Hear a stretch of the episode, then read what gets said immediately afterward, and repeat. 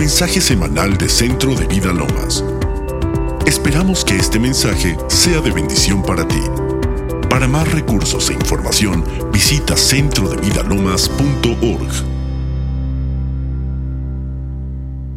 Mis pastores me han enseñado que hay una condición muy particular para que la palabra de Dios te sea revelada. Me acuerdo muy bien cuando el pastor Acero lo predicó aquí. Y él decía que hay dos condiciones muy particulares para que la palabra de Dios te sea revelada al corazón. Una, que tengas hambre. No, nadie va por pan si no trae hambre. Si está llena la pancita, pues no vas por pan, ¿no? Cuando tienes hambre de la palabra de Dios es la primera circunstancia. Y la segunda, que obedezcas lo que Dios ponga en tu corazón. Entonces Dios le revela su palabra a quien está listo para recibirla y para obedecerla. ¿Quién está listo hoy para obedecer la palabra de Dios? Gloria a Dios porque los que levantaron su mano, hoy va a haber un momento de transformación en tu corazón, porque eso es la palabra de Dios, una palabra de transformación. Entonces, mira, el Señor me puso este tema que se llama Nacidos para ser valientes, porque nacimos, ¿sabes? Estamos diseñados para ser valientes. Naciste tú y yo para ser valientes, no importa la condición que vengas hoy. ¿Quién tiene hoy al menos un problema que esté enfrentando? Con uno suficiente. Ok, esto es para todos los que levantaron la mano. Hoy el Señor te va a dar una revelación, si tú la recibes y la obedeces, de cómo se enfrenta la vida, cómo se enfrentan los problemas de la forma correcta. Y todo empieza porque el Señor me llevó a Josué 1.6, un muy famoso versículo, muy platicado en muchas canciones, en cuentos desde que estás niño, este, en muchas prédicas y ese versículo, si vamos para allá, Josué 1.6, dice, esfuérzate y sé valiente. ¿Quién lo ha escuchado? Pues bueno, esfuérzate y sé valiente. Cuando el Señor lo ponía en mi corazón, yo siempre decía, Señor, en un momento de dificultad, ¿de dónde saco las fuerzas? Tú me dices que me esfuerce y que sea valiente, pero si yo estaba pasando por una gran dificultad, yo decía, Ahora sí que como decimos en México, ¿con qué ojo, Señor? ¿De dónde agarro la fuerza, Señor? Valiente, Señor, no puedo ni, vaya, ni una mañana la puedo taclear, Señor. Y después de tantos años, cuando el Señor me enseñó esta palabra, me dijo, Mar, llevas toda tu vida entendiendo mal esta palabra. ¿Por qué? Porque la leía, no la meditaba. Sabes que en la palabra de Dios yo no he encontrado, si tú lo has encontrado, dímelo, pero yo no he encontrado hasta hoy que Dios diga que leas la Biblia. ¿Sabías? No lo he encontrado. No he escuchado un solo lugar donde diga o leído, lee la Biblia. He leído que dice medítala. He leído que dice escudriñala. Pero leerla. Porque ¿qué pasa? Que cuando tú lees algo se te queda aquí, ¿verdad? ¿Sabes quién se sabe la Biblia de memoria? Satanás. De memoria se la sabe. Te la podría recitar desde Génesis 1 hasta el final de Apocalipsis. ¿Y de qué le sirvió? La palabra de Dios, si no es revelada al corazón, no hay transformación. Y el Señor me dijo, has pasado por Josué 1.6 toda tu vida leyéndolo. Ahora me dijo, déjame te lo explico. Pero para empezar me gustaría enseñarte lo que yo entendía por Josué 1.6. Y esta imagen lo refleja.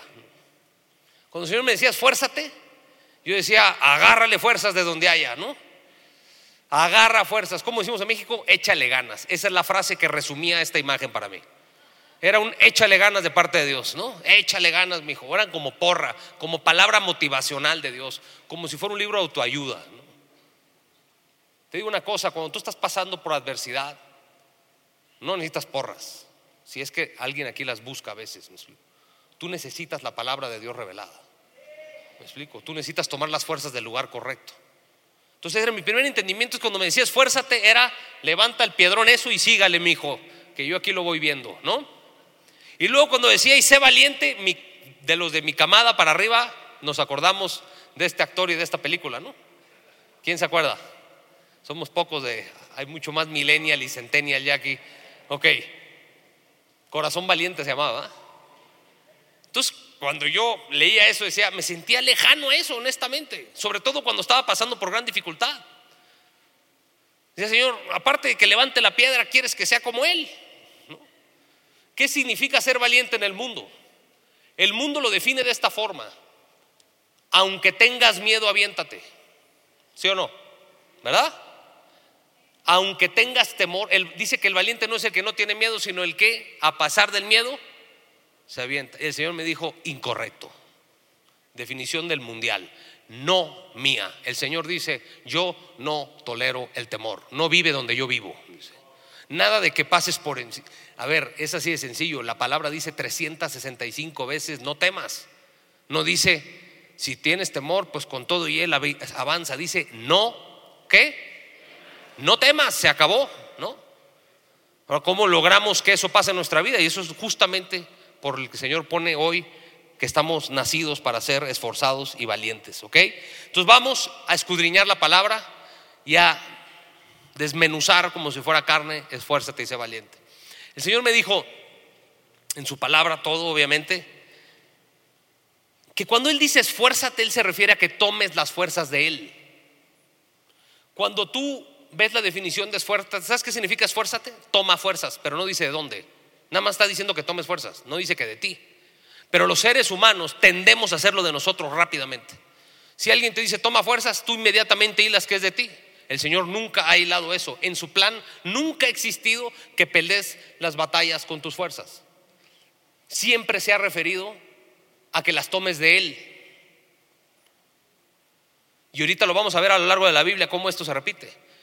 El Señor me dijo, es sabio que entiendas esto y que tomes fuerzas de mí por tres razones. Por potencia, por autoridad y por acceso. Es sabio que tomes fuerza de mí por potencia porque mi fuerza es infinita y todopoderosa y la tuya no, aunque creas que eres muy fuerte. Aunque tu mamá te haya dicho que eres muy fuerte y que aguantas mucho, mira, a la tercera adversidad, si no le crean todas las mamás a veces, ¿eh? las mamás nos quieren mucho.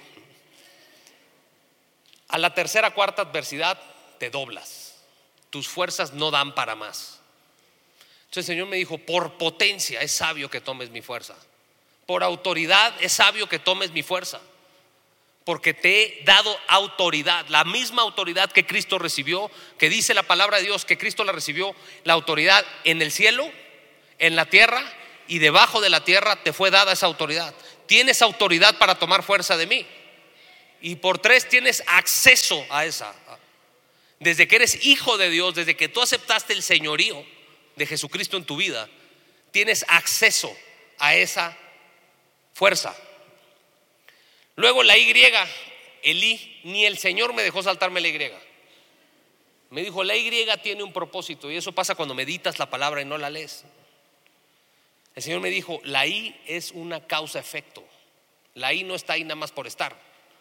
Hubiera puesto una coma en todo caso, ¿no? ¿No? Puso una I para decirte, si tú tomas fuerzas de mí, yo te convierto en un valiente. A ti es un causa-efecto.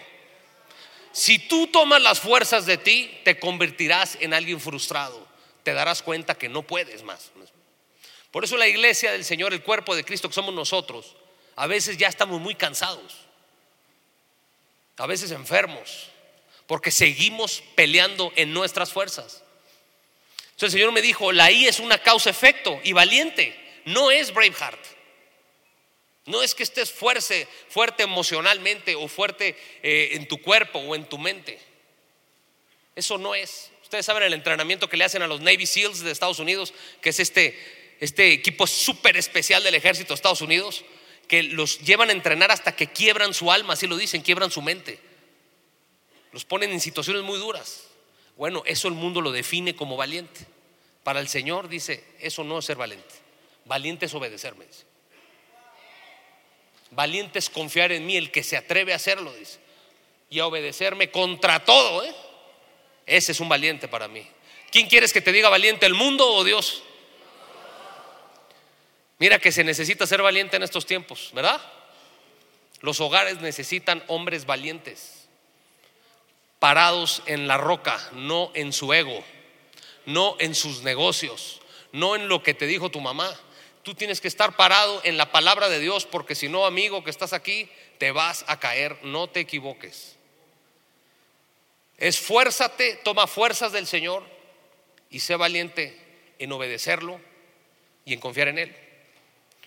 El Señor me dijo, tú tienes que decidir creerme aunque no me entiendas. Y el problema es que muchas veces le queremos creer a Dios hasta que le entendemos. ¿Verdad? Entonces ya le entendí, entonces ya le creo. Y el Señor dice, no se trata de eso, la fe es la de un niño. Yo a mi hijo le digo que la luna es de queso y mi hijo va y le dice a sus amigos que la luna es de queso. En ningún momento me pidió una explicación. No me dice, a ver, papá, aquí te sientas y me explicas que, a ver, ¿de dónde sacaste que es de queso? Dame evidencia científica. Mi hijo dice, tú dices que es de queso, es de queso a partir de ahorita, hasta que me diga que no es. Por eso la fe es de un niño, porque no tienes que entender a Dios, tienes que creerle. Fuiste llamado a creerle, no a entenderle, ¿verdad? Bueno, para obedecerle es igual. El Señor te dice que diezmes, ¿verdad? Y muchos les hace ruido, muchos nos hizo ruido mucho tiempo, hasta que el Señor me dijo, ¿sabes qué? Ya veré si en el camino te lo explico. La pregunta es, ¿me vas a obedecer o no? Ay, dije, ¿cómo? ¿Cómo, Señor? Sí, ¿me vas a obedecer o no? Es una decisión la que tienes que tomar.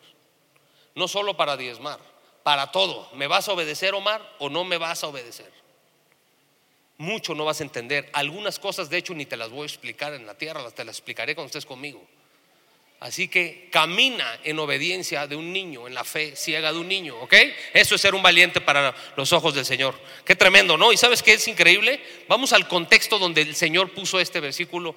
Acompáñenme todos a Josué 1, al libro de Josué, capítulo 1, vamos a leer del verso 1 al 9. Fíjate qué tremenda palabra. Eh, Josué, ¿quién era? Josué era el brazo derecho, el brazo derecho de Moisés pero siempre el segundo. Vamos, él nunca salía hasta adelante en la foto. Era Moisés el líder, era el que hablaba con el Señor y él siempre estaba acostumbrado a la cobertura de Moisés. ¿Y qué pasa que un día el Señor decide llevarse a Moisés? Y le toca doble paquete a Josué. O sea, no solamente llenarle los zapatos de Moisés, tiene que introducir al pueblo que por 40 años estuvieron en el desierto a la tierra prometida, que eso no es el issue, ¿no? O como dicen los americanos, ese no es el problema, ¿no? El problema es que va a pelear con 31 reyes y sus reinos ahí para lograr obtener la tierra prometida. ¿Cuántos han estado en la posición de Josué hoy?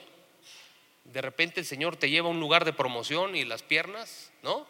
Sea en los negocios, en el ministerio, el día que decidiste pasar de ser un soltero a casarte, donde el Señor te ponga de algún lugar tienes que tomar fuerzas y muchas veces lo hemos hecho de nosotros. Josué inmediatamente es animado por el Señor. Vamos a leer el contexto. Josué 1 dice, aconteció después de la muerte de Moisés, siervo de Jehová, que Jehová habló a Josué, hijo de Nun, servidor de Moisés, diciendo, mi siervo Moisés ha muerto, ahora pues levántate, es una orden, no le estaba sugiriendo o recomendando, le dice, levántate y pasa este Jordán, tú y todo este pueblo, a la tierra que yo les doy a los hijos de Israel. En el 3 dice, yo os he entregado. Los que les fue bien en las clases de conjugar verbos y esto, yo os he dado en qué tiempo está. Así muy técnicamente y no porque yo soy un experto, sino que lo busqué antes. Es pretérito perfecto compuesto. Está muy difícil, pero ese es, ¿no? Es pasado. O sea, lo que le estaba diciendo el Señor es, ve te escogí a ti para esforzarte, para convertirte en un valiente y que vayas a recibir la tierra que yo ya gané. No, no es que tú vas a salir a, ganarla, ya está ganada. La, potestad espiritual arriba de cada uno de esos 31 reinos ya había sido derrotada. Estaban acéfalos. Ya lo único que había ahí era personas. Las potestades habían sido derrotadas.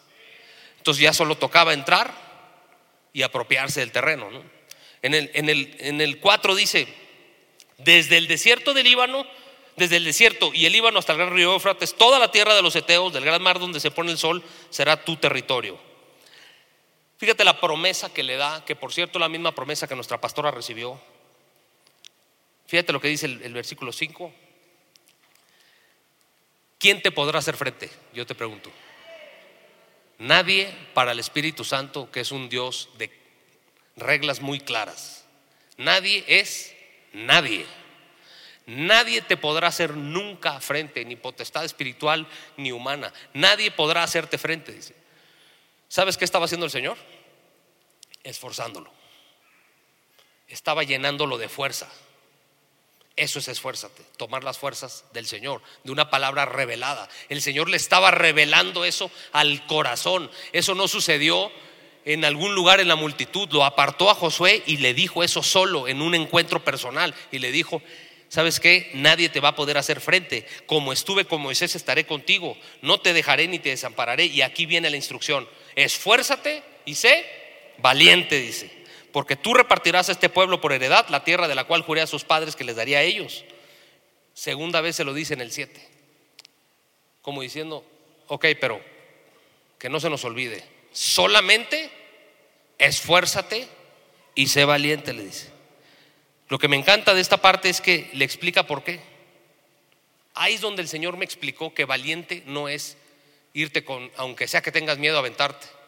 Ahí es cuando el Señor me explicó que valiente significa hacerle caso. Porque fíjate, le dice, sé esfuérzate y sé muy valiente. ¿Para qué? ¿Para qué?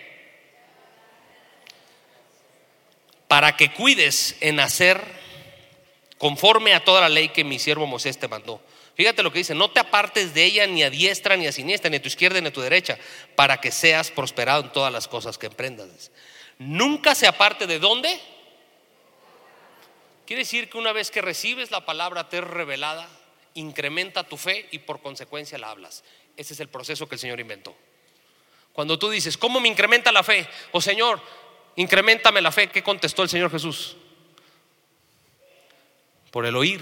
La fe solo viene por el oír la palabra de Dios. Ese es el pan de vida. Tu espíritu se alimenta de eso. Tu fe, su único alimento que acepta, es la palabra de Dios revelada.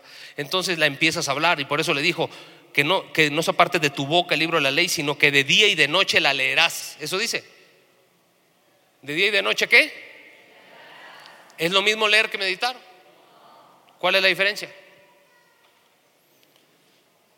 Leer, sabemos qué es, ¿no? El, literalmente la acción de pasar algo a través de tu conocimiento, a través de la lectura. Meditar la palabra de Dios, como decía mi pastor, es masticarla todo el día. Masticarla, masticarla. Entonces el Señor te da en la mañana, esfuérzate y sé valiente. Y tú estás en la mañana, Señor, ¿qué significa esto? Padre, revélalo a mi corazón. Padre, escuches una adoración y, y, encuentras una respuesta en esa adoración y le vuelves a preguntar al Padre y sigues masticando esa palabra hasta que el Señor de un versículo te da 10 lecciones de 10 días. A mí el Señor un día me dijo que Él podría explicarme Génesis 1.1 toda mi vida y no lo acabaría de entender. No creas que ya te sabes la Biblia, pues. Hay veces que ya no leemos libros, porque este ya lo leí, dices, ¿no? Sabes que en un versículo el Señor tiene tantas gemas, tesoros para ti y para mí, que por eso te llama que la medites. Y la orden que le da Josué es medítala. Nunca le dijo que la leyera, dijo, medita la palabra de día y de noche, para que guardes y hagas conforme a todo lo que en él está escrito. Dice, porque entonces harás prosperar tu camino y todo te saldrá bien. Y fíjate lo que dice en el nuevo, mira que te mando tercera vez lo único que el Señor repitió tres veces al hombre que estaba a punto de hacer la gran conquista, lo único que repitió tres veces es esfuérzate y sé valiente. Dice, no, te no temas ni desmayes porque Jehová está contigo y en donde quiera que tú vayas. Qué tremendo, ¿va? ¿No le das la gloria a Dios? A mí me parece increíble, en verdad.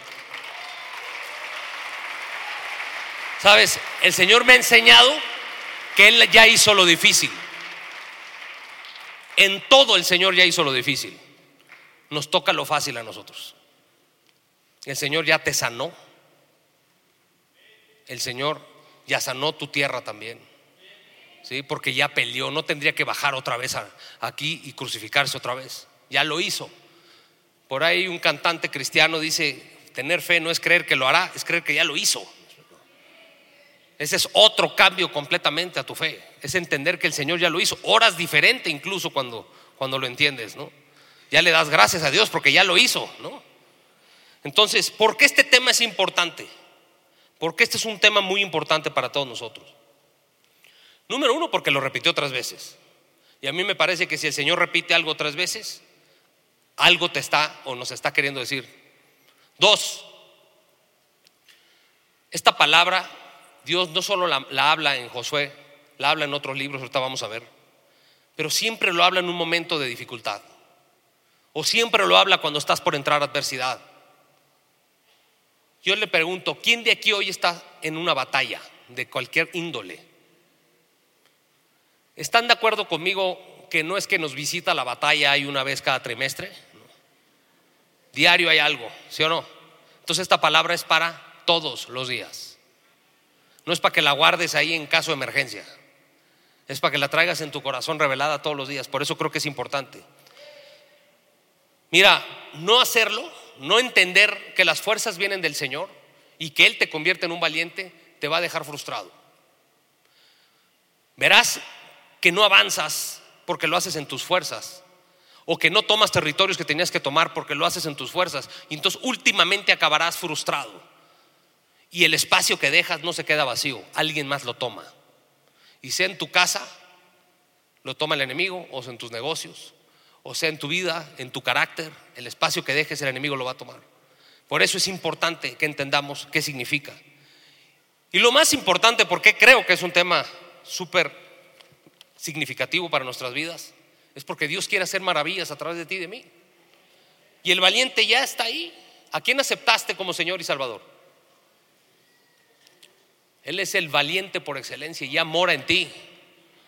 La pregunta es, ¿por qué no sale? ¿no? Y ahorita vamos a platicar de eso. Vamos a leer otras partes en la palabra de Dios donde Dios habló exactamente de esto de esfuérzate y sé valiente, de toma fuerzas de Dios, no las tomes de ti. Acompáñeme al famoso versículo de Isaías 41.10, por favor. Isaías 41.10. Dice, no temas porque yo estoy contigo. La razón de no tener temor es porque en ti está el amor perfecto, que es el Señor. Nunca han estado juntos, nunca se han combinado. Donde hay miedo no está la presencia de Dios, está el Señor no está el temor. Por eso les decía que el Señor no lo tolera. No desmayes, es decir, no pierdas fuerzas. ¿Por qué dice? Yo soy tu Dios que te qué. ¿De dónde vienen las fuerzas entonces? ¿No? Yo te esfuerzo, dice. En ningún momento vas a encontrar que diga y agarra de lo que tengas, ¿no? Siempre te sustentaré con esa fuerza, siempre te ayudaré con la diestra de mi justicia. Acompáñame a Zacarías 4:6, este le va a aparecer también a varios un, un versículo famoso que se en la palabra de Dios, Zacarías 4, 6 y 7. Dice, entonces respondió y me habló diciendo, esta es palabra de Jehová a Zorobabel. Zorobabel es una persona que está recibiendo palabra del Señor. No con ejército, le dice Dios a Zorobabel, ni con fuerza, o sea, no es con tus fuerzas, sino con qué? Con mi espíritu. ¿Sabes? La palabra de Dios es espíritu y el Espíritu Santo la verifica. Es el Espíritu Santo el que te fortalece a través de la palabra revelada. Y fíjate lo que le dice el Señor a ese gran monte que está enfrente de ti. Yo te pido que le pongas tu nombre ahí. En vez de Zorobabel, ponle Omar, cada uno le pone el suyo. Fíjate lo que el Señor le está diciendo a tu gran problema. ¿Quién eres tú? Para empezar. ¿Quién eres tú? Dice. No te conozco, dice el Señor. Delante de Omar será reducido a llanura tu gran monte. Quiere decir, los ojos de mi hijo te van a ver caerte hasta abajo, dices. ¿Quién lo va a tirar? ¿Tú con tus fuerzas? El Espíritu, lo acaba de decir. Será reducido a llanura y él sacará la primera piedra con aclamaciones de gracia y gracia a ella. Ahora acompáñame a Filipenses 4:13 como tercer ejemplo. Filipenses 4:13, por favor. Famoso versículo. Todo lo puedo en Cristo. Todo es todo. ¿Hay algo que no pueda? ¿Sabes que la Biblia no tiene asteriscos ni letras chiquitas? Si dice todo es todo. Todo lo puedo con, en, en Cristo. ¿Por qué? Él me fortalece. A lo largo de toda la palabra de Dios, en el plan de Dios nunca ha estado que sean tus fuerzas. Por eso luego estamos cansados. Porque lo hacemos en nuestras fuerzas, ¿sí o no? ¿O soy el único yo? ¿El Señor nada más me está predicando a mí? Creo que a muchos, ¿no? Mira, ya vimos cómo esforzarte en el Señor viene a lo largo de la palabra de Dios. Es congruente lo que Dios dijo a lo largo de su propia palabra. Ahora vamos a ver no solo lo que Dios dijo, sino lo que Dios hizo a través de varias personas que fueron esforzados y se convirtieron en valientes. Voy a darle un ejemplo, el primero que es Gedeón. ¿Alguien ha escuchado a Gedeón? Levante su mano. En la mañana había pocos, aquí hay más que, que lo han escuchado. Gedeón. Jueces 6:11, ¿me acompañan? Solo quiero dar un poco de contexto. Este es en el libro de jueces. En el libro de jueces se narra la historia del pueblo de Israel una vez que Josué eh, deja el liderazgo de Israel, se conforman como líderes regionales a lo largo de Israel. Entonces Dios levantó como caudillos en distintas partes del pueblo para defender de ataques enemigos y traer la palabra de Dios otra vez al pueblo porque había caído en pecado, idolatría, etc. Y uno de ellos sería aquel que tú y yo nunca nos hubiéramos imaginado. Alguien que si lo vieras dijera, no, este, este, cuate no libera un país completo. Y vas a ver lo que el Señor hizo con alguien que se permitió ser lleno de la fuerza del Señor. Vamos a jueces 6:11 y dice, y vino el ángel de Jehová y se sentó debajo de la encina que está en Ofra, la cual era de Joás. Joás era el papá de Gedeón. Gedeón estaba sacudiendo el trigo en el lagar para esconderlo de los madianitas. Yo te pregunto, ¿quién sabe aquí qué es un lagar? Algunos, bueno. Ahí es donde se aplastan las uvas, ¿no? Es un recipiente gigante donde la gente se mete este, y aplasta las uvas para sacar el jugo de la uva, ¿no? ¿Qué estaba haciendo un hombre en un lagar con un trigo? ¿Es para eso? Estaba escondido, lleno de miedo, porque los madianitas llegaban y se robaban todo.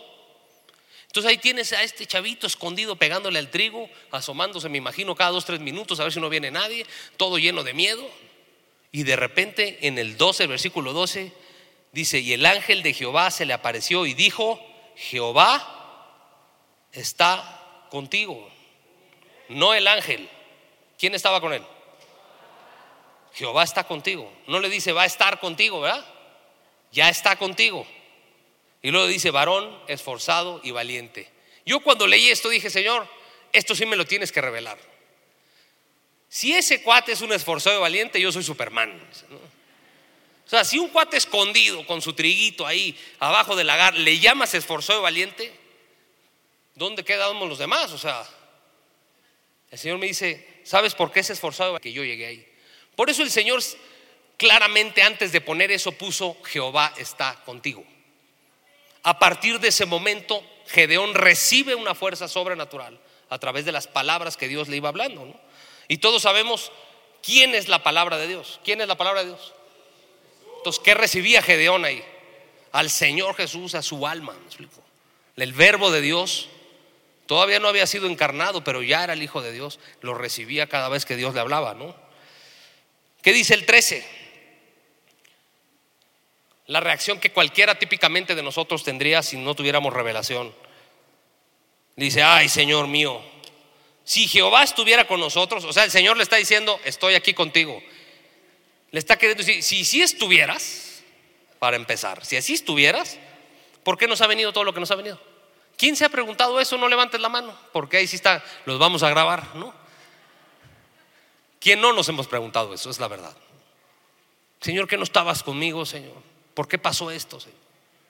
Luego le dice, ¿y dónde están todas sus maravillas que nuestros padres nos habían contado diciendo, no nos sacó Jehová de Egipto? Y ahora Jehová, fíjate lo que le dice, nos ha desamparado. ¿Sabes qué significa amparo? Los abogados que están aquí no me dejarán mentir. Es el blindaje. Dice, Dios quitó su blindaje ya. O sea, lo tenía, pero ya no los quitó. Eso te hace decir el temor, ¿sabes? Hay un autor que se llama Max Lucado que me gusta leer, se lo recomiendo mucho, es un pastor cristiano de Estados Unidos, dice que el temor es lo más ineficiente que existe en tu vida y en tu alma. Ocupa demasiado espacio y no te entrega nada. Ocupa toda tu alma y no te entrega nada. Puras malas decisiones. ¿Sabes qué estaba este hombre lleno de temor? Diciendo cosas que ni siquiera entendía. Pero ve el amor de nuestro Señor que me encanta. Ven el verso 14 que dice, y mirándole Jehová. Yo me imagino que se le quedaba viendo y diciendo, si supieras lo que voy a hacer contigo. Te amo tanto que así con toda tu necedad te voy a levantar tan alto, me explico. Quizás si me lo hubiera dicho a mí un hijo mío que se lo he dicho mil veces y me, y me sale con esa duda, sape a lo mejor, me explico. ¿Cómo dices eso? Ve todo lo que el Señor ha hecho por nosotros. El Señor solo lo miró con un amor increíble. Solo lo miró. Y dice, mirándolo el Señor, Jehová le dijo, ve con esta tu fuerza. No se refiere a la fuerza que tenía antes, sino a su nueva fuerza, desde que estaba Jehová con él. Ve con esta tu fuerza y salvarás a Israel de la mano de los madianitas. No te envío yo. Si leemos el 15 dice, viene ahora la excusa de Gedeón. Ah, Señor mío, ¿con qué salvaré yo a Israel? He aquí que mi familia es pobre. ¿Qué tiene que ver eso? su problema de identidad siendo revelado. ¿no? ¿Qué tiene que ver? No, le dijo compra la ciudad, ¿no? Dijo, aquí mi, familia es pobre, dice, y yo el menor de la casa de mi padre. ¿Y eso qué tiene que ver? Era el complejo hablando, era el temor, el espíritu de inseguridad, de amedrentación que moraba en su alma, hablando, hablando lo que no sabía. Y el Señor me encanta porque le contesta en el 16 ciertamente, te estoy diciendo, cuando el Señor dice ciertamente, no hay lugar a la menor duda, dice, yo estaré contigo y derrotarás a los madianitas como a un solo hombre. ¿Sabes cuántos eran los madianitas? 135 mil. Gedeón, ¿cuánto es? ¿Sabes cuántos demonios atacan nuestras vidas? Muchos. Como a un solo hombre los vas a derrotar si te esfuerzas en el lugar correcto si te esfuerzas del lugar correcto, si tus fuerzas las tomas del lugar correcto, Dios te convierte en un valiente y como a uno solo, una potestad completa, se va a ir de tu familia completa. Mira, el final, no quise traer el final que platica el libro de jueces. Me traje el final que platica el Espíritu Santo en el libro de Hebreos. Porque el final ya sabemos qué pasó, el Señor lo libró. El libro de Hebreos 11 es conocido como el Salón de la Fama de la Fe. Ahí viene, es como un mural a todos los que le creyeron al Señor hasta esa época, porque hoy estamos tú y yo ahí también, en el Salón de la Fama de la Fe, ¿sabías? Ahí estamos nosotros.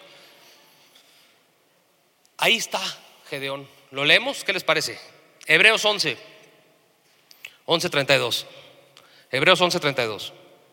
Vamos a leer el 32, 33 y 34. Dice, ¿y qué más digo? Porque el tiempo me faltaría contando de de Barak, de Sansón, de Jefté, de David, así como los Samuel y de los profetas, que por fe conquistaron reinos, hicieron justicia, alcanzaron promesas, taparon bocas de leones, apagaron fuegos impetuosos, evitaron filo de espada, sacaron fuerzas de, sacaron fuerzas de debilidad.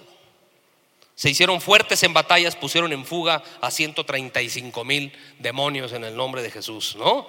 Entonces, ese es un ejemplo tremendo de alguien que no tenía esa revelación. Llega el Señor, lo esfuerza y este hombre echa fuera sin un ejército de 135 mil. Quiero ir rápido al segundo, segundo ejemplo y vamos con el rey Ezequías a Segunda de Reyes 18, 28, por favor. Segunda de Reyes 18, 28. Estas son las épocas en las que el reino de Israel ya había sido dividido, había sido dividido en dos reinos, el reino de Israel y el reino de Judá. El reino de Judá había sido caracterizado por tener reyes que en la mayoría creían en el Señor. Ezequías era uno de ellos, era un rey que verdaderamente ponía su confianza en el Señor. Él ya sabía esforzarse en el Señor, él ya había sido conformado en un valiente, pero su pueblo no. Y Satanás sabía eso. Entonces cuando le manda un enemigo, este enemigo, que eran los asirios, ¿a quién crees que vino a amedrentar? ¿Al rey o al pueblo? Mira, Satanás nunca amedrenta al que trae, al que trae revelación. Él sabe que no puede contra eso. Amedrenta al de al lado. A veces amedrenta a tu familia o al equipo que tengas en la empresa. Ahí mete la amedrentación. ¿Sabes qué hizo este rey? El rey se llamaba Senaquerib y su comandante se llama Rapsacés. La indicación que da es ve y amedrenta al pueblo, no a Ezequías. Y fíjate, vamos a leer rápido. 18:28 dice: Entonces Rapsacés, que era el comandante, dice: Se puso en pie y clamó a gran voz en lengua de Judá. Y habló diciendo: En lengua de Judá se refiere en el idioma de Judá. Oíd la palabra del gran rey, el rey de Asiria. En el 29 dice: Así ha dicho el rey. Fíjate todas las veces que Satanás dice a través de este hombre que se llama Rapsacés: No le crean a su rey Ezequías. Fíjate todas las veces que lo hace. Como en la casa lo podría hacer el enemigo volteando a los hijos contra los padres, o al esposo contra la esposa, o a la empresa contra el director, o a la iglesia contra el pastor. Fíjate cómo el enemigo, cuántas veces le dijo, no le crean al rey Ezequías. Les va a decir esto, pero no le crean. Fíjate, le dice, así ha dicho el rey, no os engañe Ezequías, porque no os podrá librar de la mano. En el 30 dice, y no os haga Ezequías confiar en Jehová diciendo, ciertamente nos librará Jehová y esta ciudad no será entregada en mano del rey de Asiria. Y en el 31 dice, no escuches Ezequías, porque así como dice el rey de Asiria, haced conmigo paz y salid a mí y coma cada uno de su vid y de su higuera y beba cada uno de las aguas de su pozo. Y luego en el 32 dice, hasta que yo venga, os lleve a una tierra como la vuestra, tierra de grano y de vino, de tierra de pan y de viñas, tierra de olivas, de aceite y de miel, y viviréis y no moriréis. La típica mentira del enemigo. Y le vuelve a decir, no oigas Ezequías porque nos engaña cuando dice que Jehová los librará.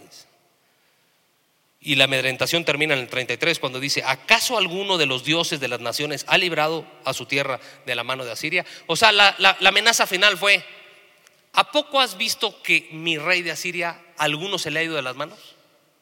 Asiria venía arrasando con todos los reinos y seguía Jerusalén. Dice, ¿por qué creerías tú que, a ti no? ¿El cáncer arrasó a toda tu familia? ¿Por qué a ti no? ¿El divorcio arrasó a toda tu familia? ¿Por qué a ti no? Ya cuando el Señor te hace voltear, cuando el enemigo te hace voltear a los lados y empiezas a ver eso, es donde trata a todas maneras de que dudes. Fíjate lo que hace el rey Ezequías, un hombre con la revelación de dónde llevar su fuerza. Vamos ahí, segunda de Reyes, pero 19, 14, por favor. ¿Qué hizo? Y tomó Ezequías las cartas de la mano de los embajadores o sea, todo esto que se dijo se puso en una carta y subió a la casa de Jehová, a la presencia de Dios. ¿Y sabes qué hizo? Extendió las cartas. Se las puso, de hecho, una foto muy famosa de Ezequías, búsquenlo ahí, googleenlo y van a ver rey Ezequías y aparece poniendo unas cartas enfrente de la presencia de Dios, diciéndole, ¿ya viste lo que dice de ti, Señor? No de mí, lo que dice de ti, Señor. Se está metiendo contigo, no conmigo, yo soy tu hijo. Y le dice, y tomó Ezequías las cartas de mano de los embajadores, y después de que subió, las hubo leído, subió a casa de Jehová, las extendió Ezequías delante de Jehová. En el 15 dice, y oró Ezequías delante de Jehová, diciendo, Jehová, Dios de Israel, que moras entre los querubines, solo tú eres Dios de todos los reinos de la tierra, tú hiciste el cielo y la tierra. Inclina, oh Jehová, tu oído y oye. Abre, oh Jehová, tus ojos y mira y oye las palabras de Senaquerib que ha enviado a blasfemar al Dios viviente.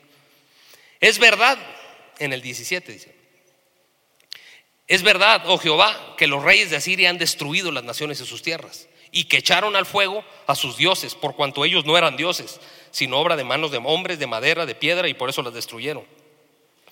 Y termina diciendo, ahora pues, oh Jehová, Dios nuestro, sálvanos, te ruego, de su mano para que sepan que todos los reinos de la tierra, que solo tú, Jehová, eres Dios. ¿Sabes cómo acabó esa poderosa oración?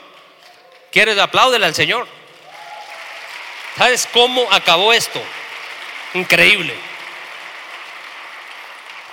Los madianitas habían juntado con eh, los amalecitas y con otras tribus del oriente. Eran 185 mil contra una pequeña ciudad amurallada.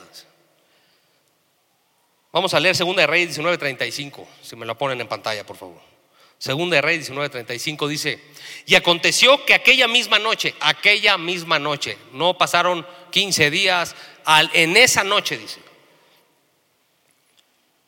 y aconteció que aquella misma noche salió el ángel de Jehová y mató en el campamento de los asirios a 185 mil. Y cuando se levantaron por la mañana, he aquí que todos eran cuerpos de muertos. Entonces Senaquerib, rey de Asiria, se fue y volvió a Nínive, donde se quedó. Y aconteció que mientras él adoraba en el templo de Nisroch, su dios, Adramelech y Sarecer, sus hijos, lo hirieron a espada y huyeron a tierra de Ararat y reinó en su lugar Esarradón, su hijo. ¿Sabes? ¿Ya viste? Este hombre no se ensució ni las manos. Le trajeron la amenaza, se la llevó al Señor, le dijo, Señor, líbranos de ellos. Tus fuerzas no las tomo de mi pueblo, de que me aplaudan, no lo tomo de nadie, la tomo de ti, Señor. ¿Sabes qué hizo el Señor? Un ángel salió y mató a los 185 mil. Lo mismo que el Señor va a hacer con la enfermedad en tu familia. Lo mismo que va a hacer el Señor en una oración, en un día. No en un proceso, en un día, en un punto en la vida de esta persona. Eliminó 185 mil soldados. ¿Quieren eso? Yo lo quiero para mi vida, para mi familia. Este rey Ezequías era un hombre esforzado, era un hombre valiente. El tercer ejemplo que quiero dar de lo que es ser un esforzado y valiente, prefiero ponérselos en un video, así que si me ayudan por favor con el video. El verdadero valiente de valientes, el esforzado de esforzados, porque fue tan valiente para obedecer hasta la muerte, hasta la muerte, obediencia hasta la muerte. Eso es ser un valiente. Eso es ser un valiente. Eso es lo que el Señor nos ha llamado a hacer. A parecernos a nuestro Señor Jesús. Sabes, el proceso de transformación que Dios lleva contigo y conmigo es ese. Es que nos vayamos pareciendo cada vez más a nuestro Señor Jesús en nuestro carácter. Ahora, para cerrar, ¿por qué no dejamos salir al valiente? Puede haber muchas razones, pero en el corazón yo sentí que el Señor me puso que muchas veces estamos bien cómodos. Estamos cómodos en una incomodidad, aunque se oiga raro. Estás incómodo con tu enfermedad, pero cómodo porque no la peleamos. Estás incómodo con tu adicción, pero cómodo porque no quieres pararte a pelearla. Los padres de hogar, cómodos con que sean las mujeres las que tomen el sacerdocio de la casa. Incómodos porque no son ellos los que están llevando a cabo lo que Dios los llamó a hacer, el sacerdote de su casa. Estamos cómodos en nuestra incomodidad. ¿Por qué? Porque es una zona cómoda que no me exige más compromiso con el Señor, no me exige más revelación de la palabra, no me exige salir a servir al Señor. Es una zona cómoda, pero peligrosa, porque el espacio que dejamos, alguien lo toma. Créeme que no hay vacíos de poder en lo espiritual. Si en lo humano no hay, menos en lo espiritual. Y acuérdate una cosa, tenemos que conocer a nuestro enemigo. La palabra dice en Efesios 6:12 que no luchamos contra personas, sino contra huestes, potestades, principados. El maestro Derek Prince decía que cuando se refería en el, en el griego bíblico original, decía que a espíritu se refiere a personas sin cuerpo. No peleas con personas con cuerpo, peleamos con personas sin cuerpo, que son espíritus que están ordenados, muy bien ordenaditos. ¿Sabes por qué? Porque su jefe, que es Satanás, ¿de dónde crees que lo aprendió? Él estuvo en el cielo antes de ser tirado al cielo. Y él tiene a sus ejércitos puestos para constantemente ir atrás de ti y agarrar todo espacio que tú no tomes. Entonces el enemigo va avanzando y ¿sabes qué es la mejor zona de él? El anonimato. Que nunca sepas que es él. Es donde mejor se mueve el enemigo. Si se está peleando un matrimonio, él hace todo para que él diga la cosa incorrecta a ella y ella le diga la cosa incorrecta a él. Él le sopla el oído a cada uno que decir y el matrimonio ni cuenta se da. Yo estoy convencido que si todos los matrimonios oráramos inmediatamente empieza una discusión fuerte, se terminaría ahí. Porque fue descubierto del anonimato Satanás. Tú te levantas en la mañana y escuchas voces, algunos puede ser que digan, no sirvo para nada ya pasó mi mejor época. Y tú crees que eres tú el que lo está pensando. Y es Satanás que te lo está recitando a la cabeza. Solamente que lo dice en primera persona para que creas que eres tú. Siempre ha sido Él. Siempre ha sido Satanás queriéndote destruir, robar y matar. El anonimato es la zona donde se siente más cómodo. Pero si tú y yo no entendemos eso, entonces la guerra como la tenemos que hacer con alguien, la hacemos con el que vemos y se convierte en la esposa, en el jefe, en el amigo, entonces ahí empiezas a convertir tu problema contra tu esposa. Nunca fue contra ella el tema. Nunca fue contra tu hijo, nunca fue contra el que te traicionó. Siempre ha sido contra el enemigo invisible, la persona sin cuerpo, Satanás y sus demonios. ¿Cuáles son los espacios que el enemigo te ataca? En tu alma, muchos, desesperanza. No andan de moda los ataques de ansiedad de temor. esos son espacios que le dejamos al enemigo tomar. Depresiones. ¿O qué tal en nuestro entorno con la pareja, adicciones, hijos rebeldes? Tú dilo, todos sabemos que hay ahí. O el peor de todos, si es que podría haber peores, en los hijos de Dios, la religiosidad. El religioso hace las cosas de forma ritualista. El religioso siempre cree que Dios le debe algo. ¿No? Sale de aquí y dice, ya vine al grupo, Señor. te toca, ¿no? Y ahora, oye, si he orado, ¿por qué no me está pasando? Como si Dios le te debiera algo a ti o a mí. Tiene una vida afuera y una vida eh, adentro de la iglesia. La religiosidad es un cáncer. La religiosidad es esto que el enemigo hace que no tenga revelación. Porque como tiene religión en lugar de relación con Cristo, no hay palabra revelada. Entonces tú vas a tu cuarto de guerra cuando el enemigo viene a atacarte y así lo encuentras. Vacío. Ni la chancla de la mamá está ahí, ¿no? Al menos para tirar un chanclazo. No hay nada. Pero el hijo, hija de Dios, con revelación, esforzados por el Señor, va al cuarto de guerra y esto es lo que encuentra. Gloria a Dios, Señor. Ahí está Filipenses 4:13, ahí está el Salmo 23, ahí está Génesis 1, ahí está toda la palabra de Dios revelada para que escojas incluso con cuál quieres echar fuera al enemigo. Estás tan lleno, tan lleno de poder de Dios, de la vida Zoé de Dios, que el enemigo ya no se pone ahí. O sea, acuérdate que el enemigo tentó a Jesucristo tres veces, ¿se acuerdan? Pero nunca en lo mismo. Primero lo tentó con el estómago, le dijo, si fueras el Hijo de Dios, a ver, convierte eso en pan. ¿Qué le soltó el Señor de regreso? Palabra revelada. ¿Por qué no lo siguió molestando con eso? Porque Satanás dice, aquí hay palabra revelada, aquí yo no puedo hacer nada. Se fue a otra cosa y le dijo, ok, adórame. Regresó palabra revelada. ¿Por qué no lo atacó ahí otra vez? Porque sabe que donde hay palabra revelada hay vida. Y donde hay vida no puede haber muerte. Y donde hay vida no hay temor. Tenemos que llenar nuestro cuarto de armas. ¿Estás listo para ser esforzado y valiente? Con esto terminamos. El Señor me lo enseñó de esta forma visualmente. Primero hay que ser hijos de Dios. Todos los que vengan hoy por primera vez aquí, voy a hacer un llamado al final para que venga cualquiera que no haya aceptado el señorío de Cristo en su vida. No lo hayas confesado como tu Señor y Salvador. O lo hayas hecho alguna vez, pero realmente no lo hiciste, si me logras entender a qué me refiero. Lo hiciste de dientes para afuera. Ahorita los voy a llamar y vamos a recibir a Jesucristo para que se cumpla ese primer paso, ser hijo.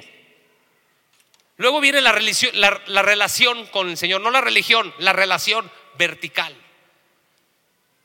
Del Señor a ti, de ti al Señor, del Señor a ti. Y eso es diaria, no es los domingos, es todos los días. Porque el espíritu, igual que el estómago, le da hambre todos los días. Dios te da palabra revelada, tú la confías, la obedeces. Si te equivocas, te pones a cuentas y vuelves a ir por más revelación. Esa es la relación vertical que el Señor quiere contigo diario. Ahí es la zona de fuerza, no de valentía. Ahí es donde el Señor te esfuerza en la comunión diaria para convertirte en valiente y salgas a atacar. Con la palabra revelada. El enemigo, no te equivoques, va a huir por tema de autoridad simplemente. Se va a ir, se va a ir si te dijeron que esa enfermedad no se puede ir, están equivocados. Porque hay una palabra puesta por sobre todo nombre que se llama Jesús. Que esa palabra echa fuera todo. Todo. No hay enfermedad, problema. Si tu matrimonio apesta muerto como apestaba Lázaro después de cuatro días de muerto, una palabra de vida. Jesús, ¿qué le dijo a Lázaro? Sal. O le aventó toda una conferencia ahí. Una palabra le dijo, sal. Esa palabra revelada le levantó las células, estaban muertas, se regeneraron, todo lo que estaba podrido se volvió a poner y el cuate hasta se desamarró solo, ¡pum! se sale. Solo necesitamos una palabra revelada, ese es el lugar de fuerza y lo que nos convierte en valientes. Para terminar, mira, cuando el Señor me puso esta palabra, me dictó una especie de carta para nosotros. ¿Cómo lo sé? Porque cuando yo estaba escribiendo otra slide de esto y ideas y todo, de repente empecé a escribir algo que era como una carta. Y no paré de escribir hasta la última palabra.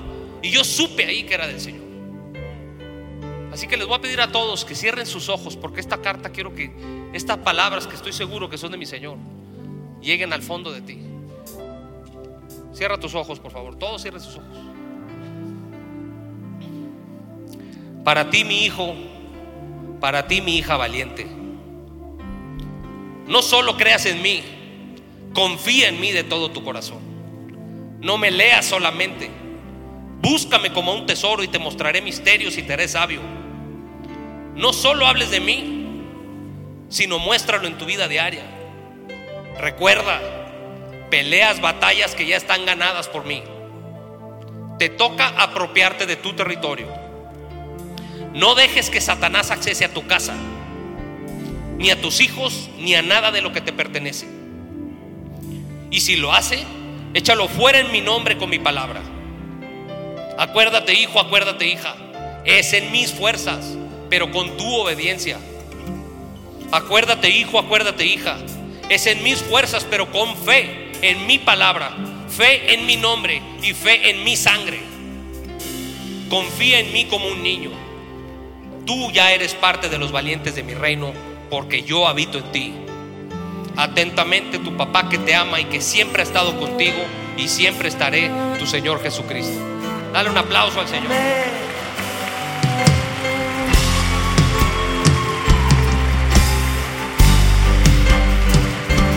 Gracias, Señor. Es tanto tu amor, Señor. Hasta las fuerzas nos las das tú, Señor. Gracias, Señor. Gracias. Ahora vamos a orar juntos, ¿les parece? Vamos a ser esforzados y valientes desde ahorita, ¿ok? Nos ponemos de pie. Vamos a enmudecer toda voz que te atormenta. Con la autoridad que Dios nos ha dado como hijos y con su palabra, vamos a echar fuera todo, todo lo que esté en medio entre tú y el Señor. Sígueme con fe lo que vamos a orar. Di, Señor Jesús, perdóname, Señor, porque efectivamente lo he hecho en mis fuerzas, Señor. Lo he hecho en mis fuerzas, Señor. Estoy cansado, Padre. Señor, lléname de ti. Enséñame a tener comunión contigo. Intimidad diaria, Señor. Quiero ser esforzado por ti. Y quiero que seas tú el que me dice que soy valiente. Padre, con la autoridad que me has dado como tu hijo. Como Jesucristo enmudeció una tormenta. Satanás, yo te enmudezco en el nombre de Jesucristo. Toda voz que me atormenta, que trae temor, amedrentación, en el nombre de Jesús, te enmudezco ahora. Toda enfermedad, le hablamos la palabra de Dios que dice en Isaías 53, enfermedad, espíritu de enfermedad, por las llagas de Cristo yo ya fui sanado. Yo ya fui, no es que seré sanado, yo ya fui sanado. Quita tus manos en el nombre de Jesús, en el nombre de Jesucristo. Satanás, quita tus manos de mis hijos, quita tus manos de mis negocios, de mi matrimonio. Te lo ordeno en el nombre que va por sobre todo nombre, en el nombre de Jesucristo. Soy libre por gracia, por el poder de Dios. En el nombre de Jesús, Señor, te doy gracias por el milagro que ya hiciste en mi vida. Y seré testimonio para mi familia, para mis prójimos. En el nombre de Jesús. Y la iglesia decimos, amén. Gracias.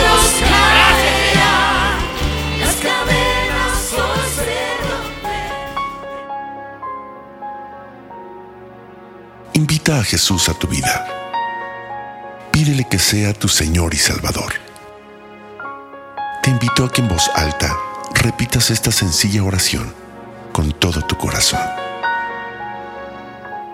Padre Celestial, te necesito y te doy gracias por tu amor hacia mí. Gracias por enviar a tu Hijo Jesucristo a morir en la cruz para salvarme y perdonar mis pecados.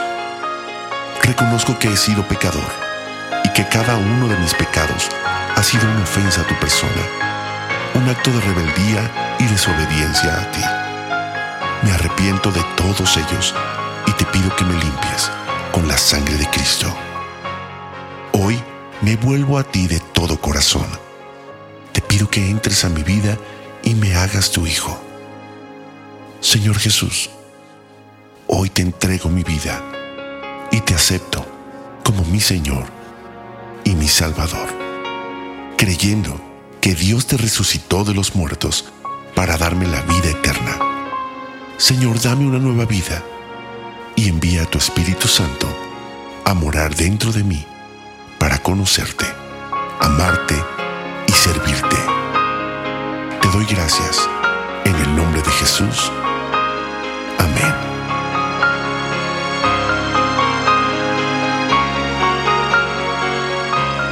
Más información, te invitamos a visitar centrodevidalomas.org.